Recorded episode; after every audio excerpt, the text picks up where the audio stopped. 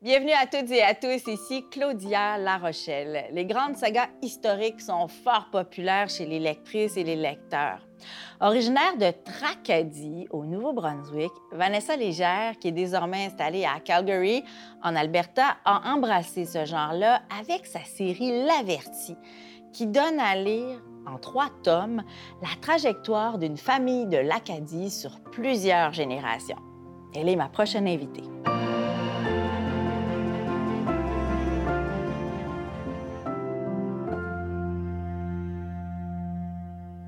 Avec l'averti, Vanessa Légère nous invite à connaître les Roussel, qui sont témoins des grands bouleversements de l'histoire depuis 1870 et qui sont aussi un symbole de victoire et de réussite acadienne. On suit donc cette famille d'entrepreneurs et de propriétaires du journal L'Averti sur quatre générations à travers les importants changements sociaux de leur époque. À leur toilette extérieure élégante, à leur allure hautaine et à ce subtil accent qu'il avait relevé chez Suzanne, Édouard sut d'emblée que les deux demoiselles appartenaient à l'élite mixte de Montpellier, une famille mi-anglaise, mi-acadienne, capable de s'exprimer aussi bien en anglais qu'en français, tirant financièrement et socialement profit des deux mondes selon le contexte et le besoin. Édouard concentra alors son attention sur l'autre jeune fille, restée derrière. Elle se tenait immobile, à quelques mètres de lui. Patin aux pieds, Françoise l'observait avec supériorité, un sourire énigmatique aux lèvres. Soudain, la jeune fille prit son élan. Édouard crut un instant qu'elle allait tout simplement continuer son avancée, mais elle se mit plutôt à faire des cercles autour de lui. Sans le quitter des yeux, elle glissait avec aisance, le menton levé, les mains prisonnières de son manchon qu'elle gardait serré contre elle. Bienvenue chez nous, Vanessa Légère. Merci d'être là. Merci de l'invitation. Vanessa, il y a eu trois tomes de cette saga historique qui s'intitule L'Averti. C'est paru aux éditions La Grande Marée. L'Averti, c'est un journal. J'ai trouvé que c'était une pas mal bonne idée d'ailleurs d'avoir situé le centre de l'action dans un journal ou autour. En fait, les éléments gravitent autour de, de ce lieu-là, de ce média, cet organe de presse-là. Pourquoi un journal? Hmm. ben, D'abord, euh, moi, j'ai un bac en information et communication. Donc, euh, c'est ce qui m'a inspiré à, choisir euh, un journal comme modèle d'entreprise familiale. Et d'autre part, ben, comme j'incorpore beaucoup d'éléments historiques, ben, je me suis dit quoi de mieux justement qu'un journal hein, pour mettre de l'avant les moments qui ont marqué notre société. Donc, euh, le premier tome, qui couvre la période de 1870 à 1939, on parle de la Première Guerre mondiale, euh, le cheminement des femmes dans la société, la lutte des suffragettes, euh, la crise économique. Bref, on touche quand même à beaucoup d'enjeux sociaux. Et c'est intéressant aussi de l'aborder par le journal parce que ça ouvre la discussion et ça crée comme des tensions entre les personnages. Parce que d'un côté, on a les personnages qui sont très traditionnels euh, disons, une pensée plus conservatrice. Et de l'autre côté, bon, on a les idéalistes, les avant-gardistes, les gens qui sont vraiment engagés socialement. Donc, avec des personnages euh, si opposés, hein, c'est sûr qu'à un moment donné, ça crée des petites flémèches et ça fait partie hein, de, des intrigues et, et, tout ça dans, dans l'histoire. oui, c'est ça, parce qu'on les suit à travers le temps. On suit la famille Roussel, euh, des gens très impliqués dans le journalisme, qui ont beaucoup d'idées, les idées s'entrechoquent. Effectivement, la, table est mise pour euh, s'attarder sur des événements sociaux majeurs. vous parliez des guerres, mais il y a l'antisémitisme, oui. il y a la crise économique, il y a la crainte de l'assimilation aussi. Oui, ça, c'est important. Parce que ça se passe en Acadie. Oui. Euh, et ça, vous dites, ça, c'est important. Oui, c'était ben, déjà, quand j'ai commencé à écrire L'Averti, euh, je ne savais pas au départ que L'Averti se destinait à être une trilogie. Par contre, je savais que je voulais mettre en scène une famille acadienne et surtout, je voulais que cette famille acadienne euh, ait une histoire de réussite pour que le succès euh, des Roussel, finalement, dans le monde de la presse et de l'industrie forestière, devienne symbolique de l'affirmation et de la résilience du peuple acadien. Et d'ailleurs, plus on avance dans, la trilogie, plus euh, les Acadiens de Montpellier, bon, Montpellier au Nouveau-Brunswick, qui est une ville fictive. C'est une ville fictive. que j'ai imaginée pour avoir euh, plus de liberté d'écriture. Donc, euh, plus les Acadiens de, Montpellier s'affirment et s'imposent hein, sur tous les plans social, politique, économique. Et bon, évidemment, moi, ça, ça me rejoint personnellement comme je suis acadienne. Ouais. Et donc, c'est ça, c'est important pour moi de, de, de, montrer le peuple acadien aussi. J'ai voulu faire une représentation un petit peu glorieuse, si ben je peux dire. Victorieuse. Oui, c'est ça. Hein? Ben, mais, mais, on les voit des gagnants, on les voit oui, gagnants. Oui, et on, les, on, veut les voir gagner aussi. Hein, je... C'est ça. Oui. Parce que vous trouvez qu'on n'a pas assez vu les Acadiens gagner? Ben, je dirais pas ça, mais moi, quand j'ai commencé à écrire, c'était clair que je voulais pas parler de, de la misère acadienne, disons. J'avais envie de plutôt montrer le peuple acadien comme un peuple fort, euh, déterminé, très généreux aussi. Euh, fonceur, résilient. Là, je pourrais continuer longtemps. ben, tant mieux, profitez-en, on est là pour ça. On aime l'Acadie. Mais c'est vrai qu'on a souvent folklorisé, tu oui. sais. Oui, oui, c'est hein? vrai, c'est vrai, oui. Et dans mon cas, moi, c'était pas ça du tout. J'étais vraiment vers un autre, un autre genre, disons. Et je pense que, mais d'ailleurs, le, compliment que, que les gens me font qui me fait le plus plaisir, euh, disons les gens qui sont acadiens, quand ils me disent, après avoir lu l'averti, je te dis, je marche la tête haute. Là, ça me fait plaisir parce que ça veut dire que j'ai vraiment réussi à, transmettre cette fierté, déjà que moi j'ai, cette fierté acadienne, cet attachement hein, à mes racines acadiennes, mais que ça transparaît à ce point-là que les gens se sentent, ah, oh, wow! C'est un roman sur, euh, oui, la fierté acadienne, les réalisations acadiennes, l'élégance acadienne aussi. Je trouve que c'est un roman tout en finesse. Le tome 1, du moins, pour l'avoir lu, c'est de la finesse. C'est, euh, très bien écrit. Et il y a ce souci du respect de la langue aussi. Oui. Euh, vivez-vous cette insécurité linguistique-là, ou du moins l'avez-vous vécue? Ben, c'est-à-dire que Bien, quand on vient d'un milieu minoritaire, je pense qu'il y a toujours, on parlait un petit peu de la, crainte de l'assimilation. Euh, je pense que, disons, moi, je viens de la péninsule acadienne, donc Tracadie. Hein, c'est sûr que quand on reste dans les limites de, la péninsule acadienne, où 99% des gens sont francophones, bien évidemment, on parle français, on ne se pose pas la question, ça, vient tout naturellement. Mais aussitôt qu'on sort des limites de la péninsule acadienne, alors là, c'est une réalité tout autre. Hein. Puis on devient beaucoup plus conscient du fait qu'on est minoritaire dans notre province. Bon, les Acadiens représentent environ un, tiers de la population du Nouveau-Brunswick. Donc, euh, c'est ça. C'est sûr que. Mais ben, de mon côté, moi, j'ai grandi dans une famille euh, où la langue française et le sentiment d'appartenance à la langue française étaient vraiment valorisés, c'était vraiment important.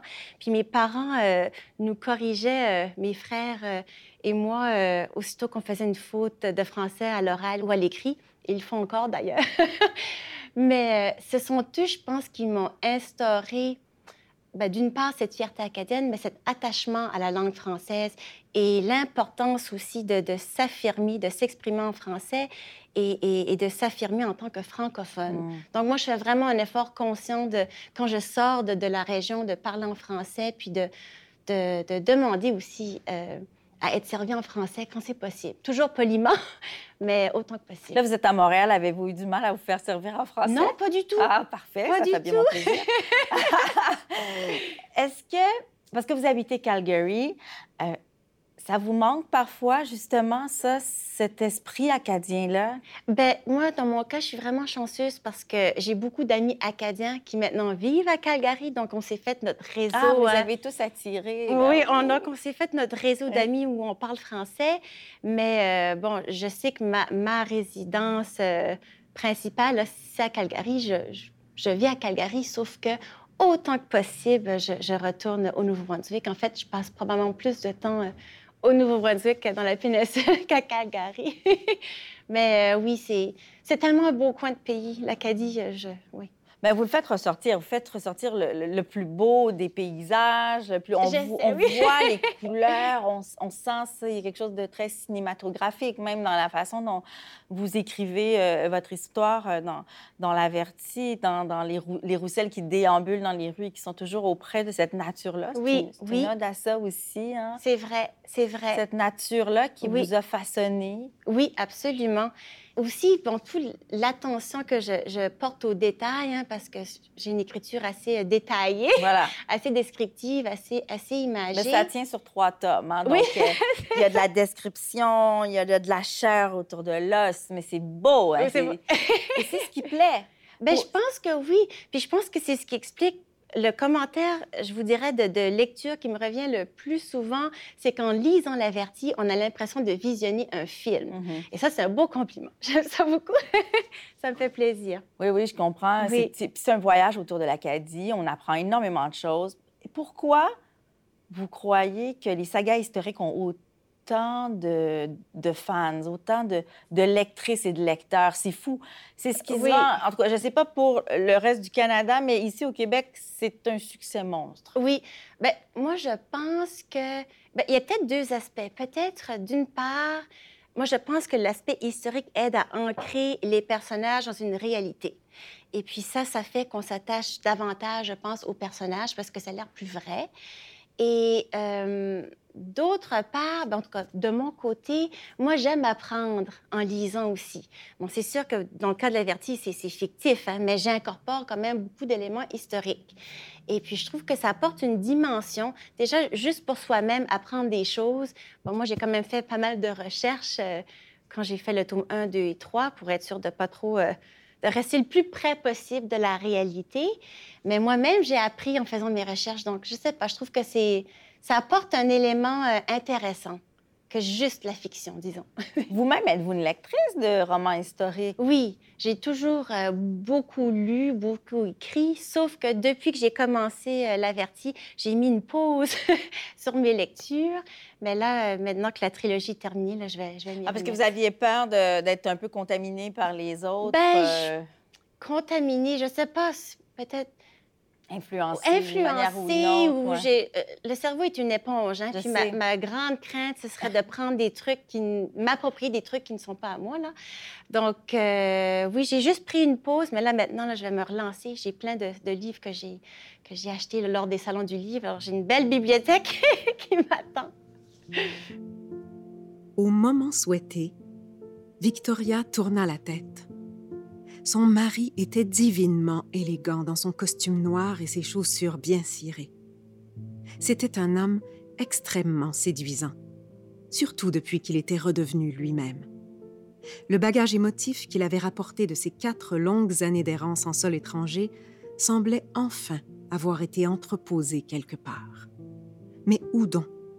se demandait Victoria.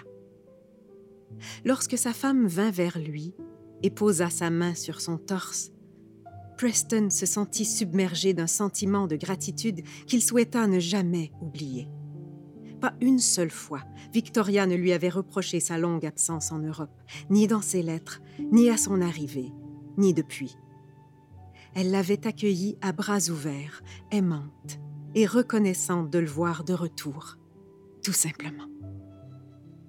Vanessa Légère, vous qui avez tellement lu, relu sur l'histoire pour parcourir tellement d'années, voire de siècles, depuis 1870 avec le premier tome de l'Averti. Euh, dites-moi, quand vous avez parcouru les grands événements sociaux qui ont façonné nos époques, qu'est-ce qui vous a paru le plus marquant en parcourant ça? Hmm. Qu'est-ce qui a fait en sorte que vous êtes dit, ben ça, c'est tellement intéressant à faire ressortir, tellement majeur mm-hmm. dans les grands bouleversements de notre société. Ben moi, je pense que je vous dirais qu'il y en a trois. euh, bon, la première et la deuxième guerre mondiale, le cheminement des femmes dans la société, parce que j'en parle beaucoup, oui, leur lutte vers l'égalité. Donc, je vous dirais que c'est probablement ces trois événements-là qui sont le, qui m'ont le plus marqué moi personnellement, disons, et sur lesquels il y a le plus d'intrigues que, j'ai pu euh, incorporer, disons, la trilogie autour de ces trois événements ben, deux événements et un enjeu de société, disons, avec les, femmes. Moi, j'aime le fait que vous abordiez euh, l'histoire des femmes et vous le faites très bien avec un, point de vue très féministe aussi. Ça me fait penser beaucoup euh, au travail de Suzanne Aubry avec Fanette aussi, qui fait ressortir ça. Euh, et ça, ça me plaît. Je me dis, ça manque parfois dans, dans les sagas historiques écrites, par exemple, par des hommes. Il y en a qui, ah, il y en a, je trouve, qui mettent de côté complètement le, côté féminin. Et, vous, vous faites ressortir non pas la vulnérabilité, la force la des femmes. Oui, c'est vrai. Merci, ça c'est un beau compliment. oui, c'est important pour moi de montrer. Ben, elles sont pas toutes hein, éprises de justice, puis ce sont pas tous des, femmes fortes, mais j'en ai plusieurs. Et d'ailleurs, quand j'ai commencé à écrire L'Averti, c'était un de mes euh, de mes objectifs, disons, de mettre de l'avant des personnages féminins qui soient forts et de montrer aussi le, cheminement des femmes dans la société, leur lutte vers l'égalité. Et donc, je fais référence à plusieurs euh, moments qui ont marqué euh, le cheminement des femmes. Et euh, c'est curieux parce que moi, on m'a jamais posé la question si j'étais féministe. Avant la parution de l'Averti, Là, je sais pas pourquoi je parle de ça. Mais ben, on, on, on, aime ça. C'est intéressant quand même. Oui. Et puis, quand l'averti est paru, alors tout d'un coup, on s'est bien me poser la question.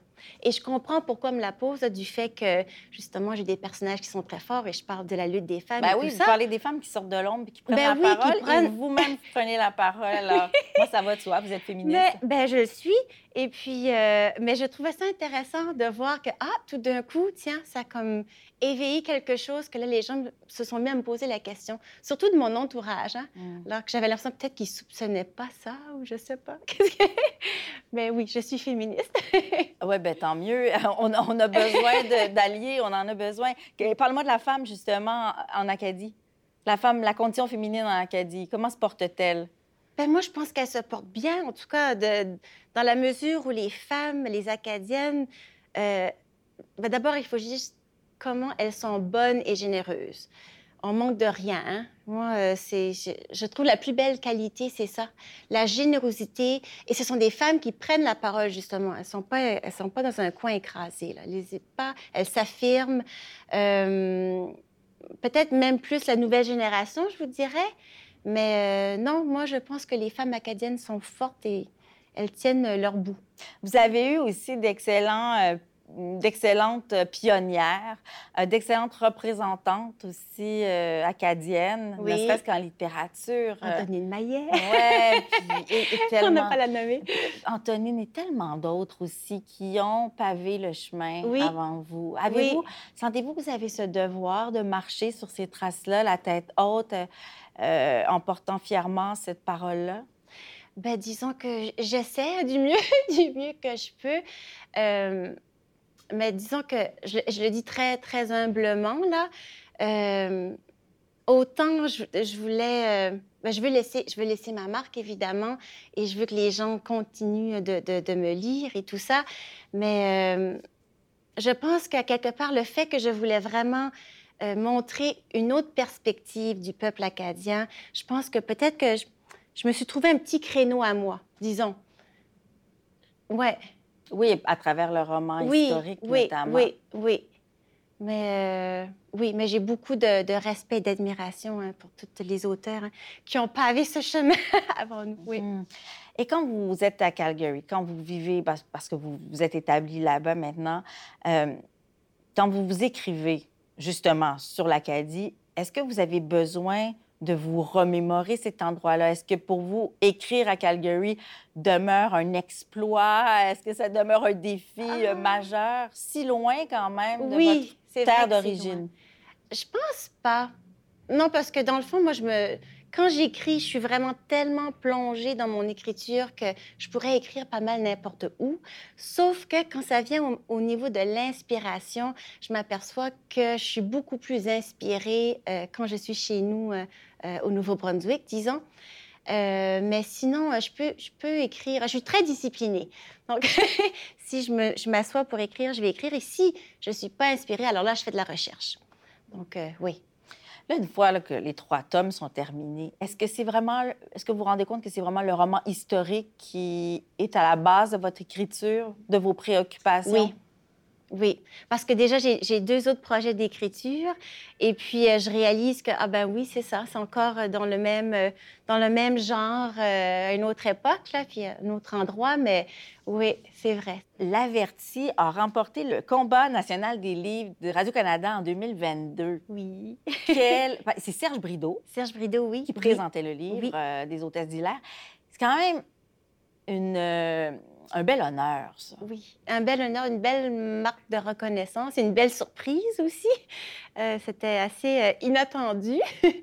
Et euh, ben, il faut rendre donner le mérite aussi à Serge parce que c'est lui hein, qui, a, qui, a, Il est allé au bac, vaillamment, oui, il, a, vaillamment défendu. Il a bien porté là. Ah oui, il a vraiment bien fait ça, tellement euh, sympathique, sincère, authentique et tout.